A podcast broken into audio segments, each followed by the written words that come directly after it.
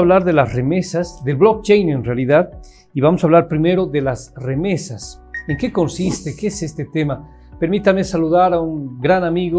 Está con nosotros el ingeniero eh, Yamal Serham, quien eh, muy gentilmente nos va, nos va a hablar y nos vamos a tocar este tema. Yamal, bienvenido al programa.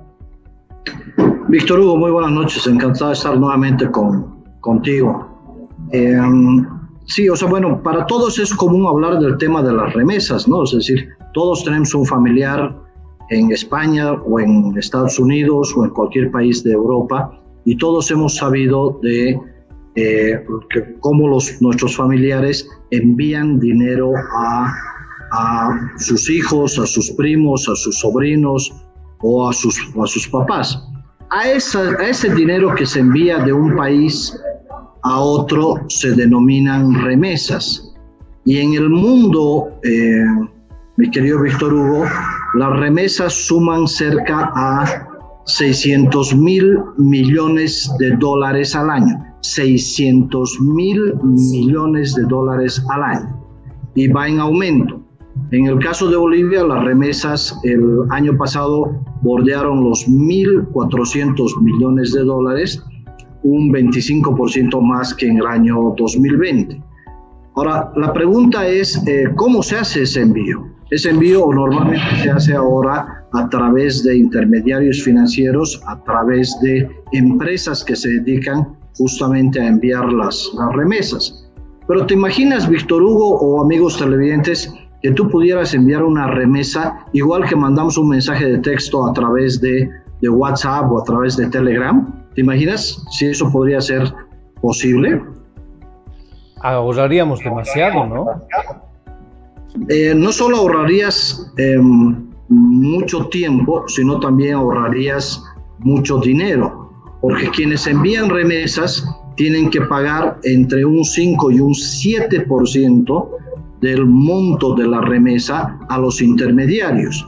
Y adicionalmente tú pierdes mucho dinero uh, porque porque vamos a utilizar el ejemplo de España. En España la gente tiene euros y para poderlo enviar a, Bolivia no lo puedes mandar en, en, euros. Entonces pierdes en el tipo de cambio tanto de entrada como de salida, porque aquí cuando te entregan el dinero en bolivianos también te hacen la conversión y no solamente te han cobrado la comisión que te dio es entre un 5 y un 7%, sino que también has perdido en el, en el tipo de cambio y encima tú tienes que ir a, este tipo de, entidades financieras para hacer el depósito y el que recibe también tiene que ir a la, entidad que está haciendo el, envío de la, remesa eh, y obviamente eso no puede hacerse ni, fuera de los horarios de, de, trabajo, ni fines de semana y peor feriados.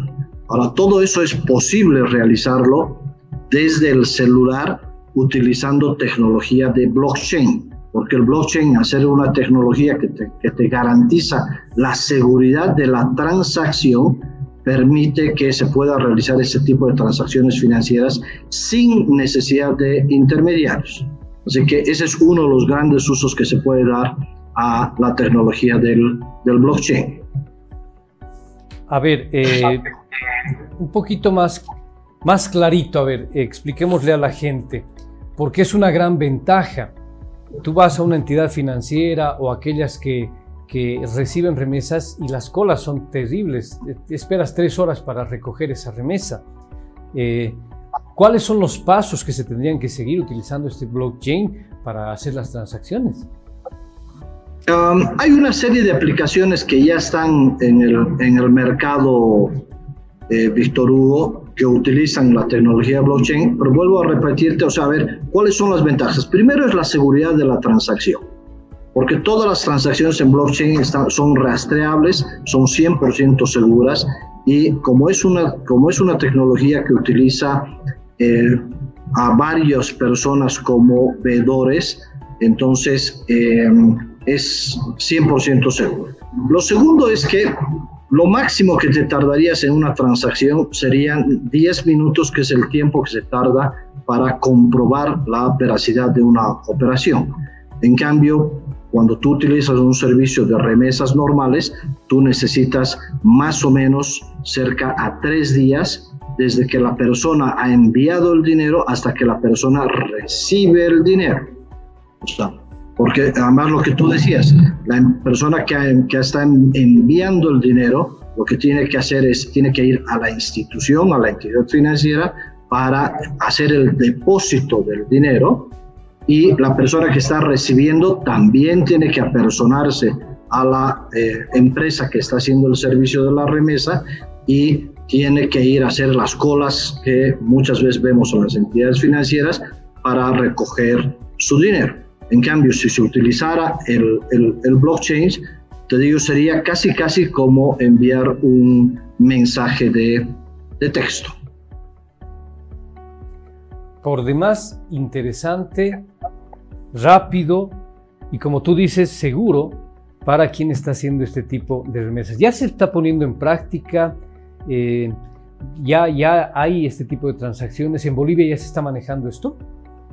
No, otra vuelta. Lamentablemente en Bolivia estamos muy retrasados, mi querido Víctor Hugo. En el mundo ya hay varias aplicaciones que, utilizan el, blockchain justamente para el envío de remesas y eh, para que tengas una idea, algo que normalmente te cuesta entre un 5% y un 7%, con tecnología blockchain te puede costar menos del 1%, independientemente del el monto del dinero que tú, que tú envíes. O sea, es decir, porque la diferencia con las transacciones con blockchain, con tecnología blockchain, es que se cobra eh, lo que te cuesta la, la, la operación entonces, eh, mandar 100 dólares o mandar 1000 dólares es exactamente lo mismo y eso hace que disminuya sustancialmente el costo de la transacción.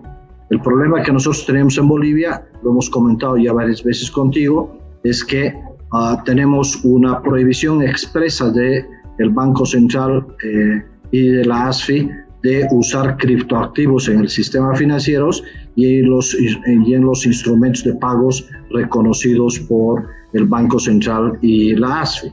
Así que eso limita la posibilidad de que utilicemos esta tecnología del blockchain para el envío de remesas. O sea, necesitamos mucho tiempo para que podamos estar en esto. No necesitarías mucho tiempo porque te digo, la tecnología ya está, el conocimiento ya, ya, ya está, hay aplicaciones en el mundo que utilizan ya esta tecnología y que lo hacen, eh, te digo, tardándose exactamente 10 minutos en que tú envíes el dinero y la otra persona envíe el dinero, y además desde la comodidad de tu hogar o desde donde tú estés. Eh, pero lo que, el problema que tenemos en Bolivia es el marco jurídico que impide por el momento la realización de eh, este tipo de operaciones con criptoactivos eh, dentro del sistema financiero o, con, o en la utilización de los instrumentos de pagos reconocidos por la ASFI y por el Banco Central de Bolivia. Si nos vamos por el marco jurídico llamado, eh, ¿podrían haber serias sanciones si yo empiezo a hacer este tipo de transacciones? Eh, lo primero que no vas a poder hacerlo utilizando los, el sistema financiero. Es decir, tú no vas a poder eh, utilizar el sistema financiero y vas a tener que hacerlo por afuera si quieres, ¿no? O sea, si alguno tiene una, una cuenta en otro país, puede realizarlo a partir de otro país pero eh, ahí no estás resolviendo el problema que hemos planteado, que es justamente el envío de, de remesas de nuestros familiares en el exterior que nos llegue a Bolivia. Ah, entonces, eh, lamentablemente eh, le tenemos demasiado miedo a, esta, a estas nuevas tendencias en el mundo y en vez de regularlas, que es lo que hacen los otros países, hemos decidido aquí prohibir su, su uso y obviamente poniéndonos en la cola de eh, la innovación en el, en el mundo, ¿no? Bien, bueno, sin duda eh, algo que va a traer mucho comentario y esperemos también eh, pueda ayudar, que es lo que se quiere, ¿no? Para que las transacciones sean más seguras y más rápidas, sobre todo las cosas, y evitar tantas filas en los bancos, por, en todo sentido, ¿no? Tú necesitas hacer algo en el banco y tienes que hacer una fila terrible. A ver, eh, entiendo que el blockchain también nos apoya, nos ayuda, por ejemplo, en el registro de propiedades. Exactamente, o sea, ¿cuántos no hemos tenido problemas con el registro de nuestras propiedades? Y que nos dicen todo el tiempo que tenemos que volver, que falta el sellito, que falta la copia legalizada, que falta la resolución, que falta, eh, que, que, no coinciden los datos de, de, del plano con el documento eh, jurídico. Todos esos, todos esos problemas se podrían resolver si es que utilizáramos la tecnología blockchain. Un gran economista eh, peruano, Hernando de Soto, escribió un libro hace más de 20 años que se llama El misterio del capital. De Soto lo que planteaba decía que uno de los problemas más grandes de los países en vías de desarrollo es la imposibilidad de em, contar con la propiedad de em, mis terrenos, de mis casas, y eso generaba una inmovilidad en la economía tan grande que era una de las causas del círculo vicioso de la, de la pobreza. Y uh, De Soto eh, inspiró incluso para, para un programa del Banco Mundial que se llama Doing Business, eh, y últimamente ha, eh, ha, estado apoyando el uso de la tecnología del blockchain justamente para el registro de propiedades en el mundo. En Honduras se inició el proceso de registro de propiedades en el año 2015. Japón, Dubái eh, han hecho eh, grandes esfuerzos para unificar los registros de las, de las propiedades utilizando la tecnología del blockchain. Suecia, Reino Unido, España eh, también han utilizado esta tecnología. Y en el año 2019, en, en justo para utilizar eh, la tecnología blockchain para, el registro de propiedades y la titulación de tierras. Lamentablemente eh, no sabemos en qué estado está este, este, este proyecto, porque por todos los conflictos que hemos vivido y por, el tema de la pandemia, eh, no sabemos si es que se ha podido avanzar en términos del proyecto, pero lo que sí estamos seguros es que la utilización del blockchain puede servir primero para resolver los problemas de lentitud en los trámites y los errores frecuentes que existen en el registro de propiedades y eso podría garantizar eh, tanto a, a, todos los agentes económicos, a empresas de bienes raíces, a bancos, aseguradoras, a notarías, a registros, a juzgados, a los propios compradores y vendedores que la operación que están realizando es 100% confiable y que no van a tener problemas en el futuro. Así que el uso de esta tecnología en el registro de propiedades es otro de los grandes usos que se le puede dar y que podría permitir una movilidad económica eh, impresionante, porque al tú contar con eh, tus papeles de tus propiedades, tú puedes usar tus papeles, tú puedes usar tu propiedad para apalancar otro tipo de negocios y te imaginas el efecto económico que eso generaría en nuestra economía. Seguro que sí, seguro que sí. A ver, sigamos ampliando un poquito este tema porque, eh, bueno, conocemos eh, eh, que hay conflictos, por ejemplo, con el INRA, no hay cosas legales, hay reclamos de la gente. ¿De qué manera podríamos aliviar este tema? Ah, te decía, o sea, um, la ventaja de utilizar la tecnología blockchain es que, por un lado, tú tendrías la, la seguridad de eh, que una vez que tú tengas el título de propiedad, nadie podría eh, duplicar ese título de propiedad. Porque uno de los grandes problemas de los títulos de propiedad es que muchas veces no sabes cuál es el legal y eh, no hay una manera de, de, que se, de tener un registro 100% confiable. Lo segundo es que disminuirían las colas y los trámites y obviamente disminuiría el tiempo que tú te tardas en registrar una propiedad. Y al tener estos dos efectos, de Víctor Hugo, lo que estarías haciendo es le estarías inyectando a la economía la posibilidad de que activos que ya estuvieran legalmente se pudieran transar y se convertirían en activos fungibles, es decir, que se pueden negociar. Además, convertirías a las, a las integrarías a la a, parte de la economía informal dentro de la economía formal y ah, le darías una protección a las propiedades y a las transacciones con esta tecnología. Bueno, sin duda también un gran paso, una gran posibilidad. Esto de blockchain es espectacular, llamarlo. Sí, por eso es que hemos estado insistiendo y hace un par de días justo junto con la Cámara de Industria y Comercio tuvimos un webinar donde eh, la idea era hablar justamente del blockchain y de las, de los diversos usos que tiene el blockchain. Que nos parece fundamental que, que, entendamos que las nuevas tecnologías lo que permiten es dar un salto eh, muy grande en términos no solo de movilidad social, sino fundamentalmente en términos de movilidad económica. Así que si utilizamos a la tecnología como un aliado, Víctor Hugo, eso eh, desencadena en, un acelerador de la economía eh, que tanto necesitamos en este tiempo. Exactamente. Ahora, eh, a ver, de manera general, esto del blockchain en Bolivia, ¿en qué situación está? ¿Se maneja, ya no se maneja a nivel gubernamental, a nivel del Estado, del empresariado? ¿Ya se está manejando? ¿Recién se está conociendo? ¿Recién está entrando? Sí, recién estamos dando nuestros primeros pasos, ¿no? O sea, son esfuerzos aislados eh, de alguna gente que, que estamos comprometidas con una especie de cruzada de evangelizadora respecto al uso de estas tecnologías. Ah, las empresas todavía ven con mucha, con mucha reserva el, estas nuevas tecnologías, que si bien son, son, son nuevas, ya están siendo usadas en el mundo por diferentes tipos de agentes económicos.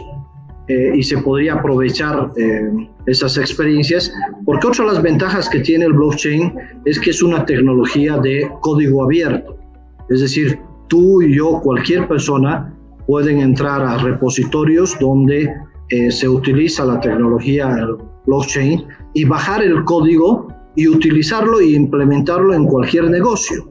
Es decir, no es algo que tengas que comprar, no es como un, un software que en el pasado, ¿te acuerdas? tenías que comprar la licencia. No, el blockchain es, un, es una tecnología de código abierto y puede ser no solamente eh, usado, sino que además puede ser mejorado por los participantes de la red eh, para otros usos que tú vayas encontrando en el futuro. Así que em, lo triste, insisto, es que todavía no, no tenemos eh, un esfuerzo de parte de las, autoridades de gobierno para entender o para promover su uso y los esfuerzos de uso eh, del blockchain son eh, iniciativas privadas muy pequeñas por el momento en muy pocos sectores cuando podría ser usado en diversas formas. Nos hablabas del webinar. ¿Cuál fue la participación? ¿Hubo participación? ¿No hubo participación? Mira, hubo bastante participación, mucha curiosidad de mucha gente. Insisto, como esto estaba patrocinado por la, por la Cámara de Industria, Comercio y Servicios, la ICAM, eh, eh, uno de los, de, los grupos más importantes de participantes eran justamente los, los empresarios que estamos afiliados a, la, Cámara, pero eh, es, esto debería ser, desde mi perspectiva, replicado en especial en los medios de comunicación, porque son ustedes, Víctor Hugo, nuestro eh, amplificador. Es decir, si el tema se eh, introduce en los medios de comunicación, la gente despierta su interés, comienza a buscar, porque al final del día esto es una especie de escuela de autoaprendizaje. Eh, porque lamentablemente no tenemos por el momento en Bolivia ninguna institución educativa que le esté apostando a enseñar este tipo de eh, nuevas tecnologías. Muy bien, bien. Em, bueno, esperemos que este 2022 sea mejor, pueda, pueda ampliar más el, horizonte de más gente, ¿no? Y se pueda aprovechar esta tecnología llamada. Sí, ojalá que sí. Por eso es que yo te agradezco este espacio que tenemos en tu, en tu programa para hablar de tecnología, porque eso nos permite llegar a mucha gente y despertar por lo menos que les pique el bichito de la, de la curiosidad y que cada uno investigue por su cuenta eh, para que eh, pueda entender o eh, por lo menos despejar sus, sus dudas respecto al uso de estas nuevas tecnologías eh, que te digo, ah, son un extraordinario aliado para tener eh, saltos exponenciales en términos de crecimientos de las empresas y sin duda de los países. Bien, perfecto. Yamal, ¿algún detalle que estemos olvidando, algo que tengamos que mencionar, por favor?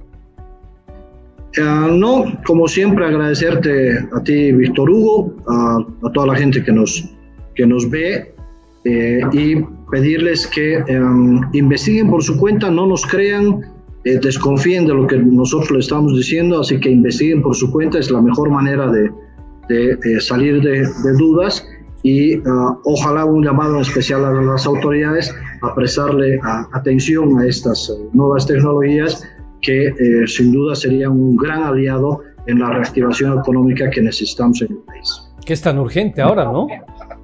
Sí, así es, mi querido. Yamal, te mando un abrazo fuerte. Gracias por tu gentileza. No, gracias a ti como siempre y será hasta la próxima. Gracias. La gentileza de Yamal Sergio.